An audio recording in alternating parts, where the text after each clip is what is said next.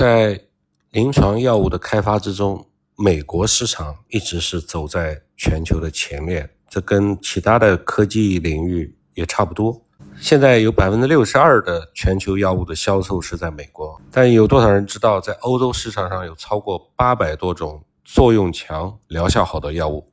仍然没有在美国注册呢？而且更重要的是，他们也许永远都不会去美国注册，因为专利的寿命是如此的短暂，FDA 的动作又是如此的缓慢，以至于他们失去了注册的机会。每个公司都明白，除非有一家跨国的世界五百强药企宣布这个药肯定会在美国上市，否则他们连制造它的实际理由都没有。从商业理性的角度出发，如果出于各种各样的可能原因，公立的专利快到期了，那么美国的营销人员将不再对这个药感兴趣，这就是事实，没有什么商量的余地，现实的很。有时候，欧洲的好药借助新剂型和其他改进进入了美国，并取得了很大的突破。比如说，美金刚这种药，从二十世纪八十年代后期就在德国作为了一种神经活性物质，用来治疗阿尔茨海默病。现在，Forest Laboratory。是一个选择欧洲好药的一个先行者公司，正在干一件事儿，将要开始把美金刚以商品名纳门达为命名，在美国销售。那么之前呢，他还干过其他事儿，就比如说在治疗帕金森氏症的地普雷尼尔，商品名为斯莱吉兰；治疗抑郁症的席妙普，商品名为 Celexa。这些是他过去在美国推广的欧洲药。一旦知道某种剂量在德国患者身上有显著的效果，那么因此再到美国再做一次临床试验是值得的。所以纳门达也成了延缓阿尔茨海默病进程的同类药之中的首创。在创新药的开发研究之中，不仅要重视美国市场，同时呢，在程序上也要去做许多的备选，比如说要选择理想的后备化合物。没有后备化合物就等于没有候选化合物，这我们之前说过的。但是制药公司经常犯没有后备化合物就开始进行临床试验的错误。理想的后备化合物是什么样子的呢？它们应该跟候选化合物一样，作用于同一个靶点，展现同样的效果和选择性。但是它却属于另外一种的化学结构，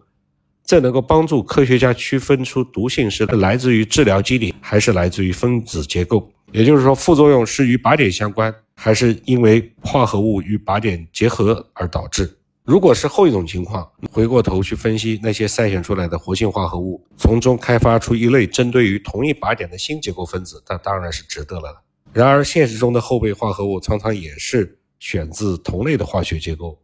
原因可能是筛选得到的活性样品并不多，也可能是所需的药物化学资源更容易获得。后备化合物的临床试验应该随时能够准备就绪，当需要它的时候，它就可以。很快的取代原先的候选化合物，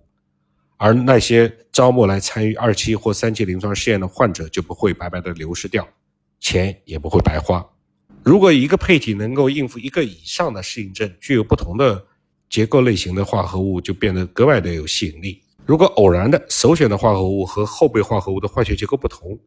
能够针对两种不同的指症，并且能够同时上市，这就对销售非常有利，因为公司不用。为如何定价而烦恼。那前面我们说过的例子，NK- 杠一拮抗剂正在同步开展治疗严重抑郁障碍、疼痛和呕吐的实验，但它们都属于有同一结构类型的化合物。有的时候，即使一些小公司也会有后备化合物，但是它们更多的情况下面是没有的。当他们唯一的化合物在一期临床实验失败的时候，他们通通常会陷于绝境。而任何大中型的药企都有二十到三十个正在进行中的一些临床试验。那么，为什么非要挑选临床实验的候选化合物呢？呃，既然选择临床候选化合物是如此的困难，为什么还要挑选它呢？那这个道理是很显而易见的，因为存在医疗的需求嘛，否则你就不用开发新药了嘛。其次呢，这是公司获取利润、维持经营的一些必要步骤嘛。但是其实更重要、更真诚的理由是，临床前科学家和临床医生确实是想要开发出能够减轻痛苦的药物。我们希望这个动力呢不会改变，所以要专门把这一点拿出来讲一讲，就是让我们要记得自己的初心，不只是赚钱，而是要开发出能够减轻患者疼痛、造福社会的药物。这些专业人士接受过训练，知道如何判断是否可能存在一种新的治疗方法，选择哪些化合物和相应的指针，都是在持续的变化。有的时候，市场迫于患者的团体、政治的压力和其他机构的压力而会改变路线。但是初心从相当长的时间之内看是不会改变的。那么最后，凭借一套具有说服力的动物毒理学实验数据，FDA 会给公司的候选化合物授予试验新药的资格，也就是 IND，在国内呢就是进入临床一期的资格，令它可以在人体内使用，即针对安全性开展一期临床试验，并在此后一二三期逐步验证其有效性。所谓的完美的化合物。要证明其完美性的，它的终极问题就是要证明你的化合物比市面上现有的要好，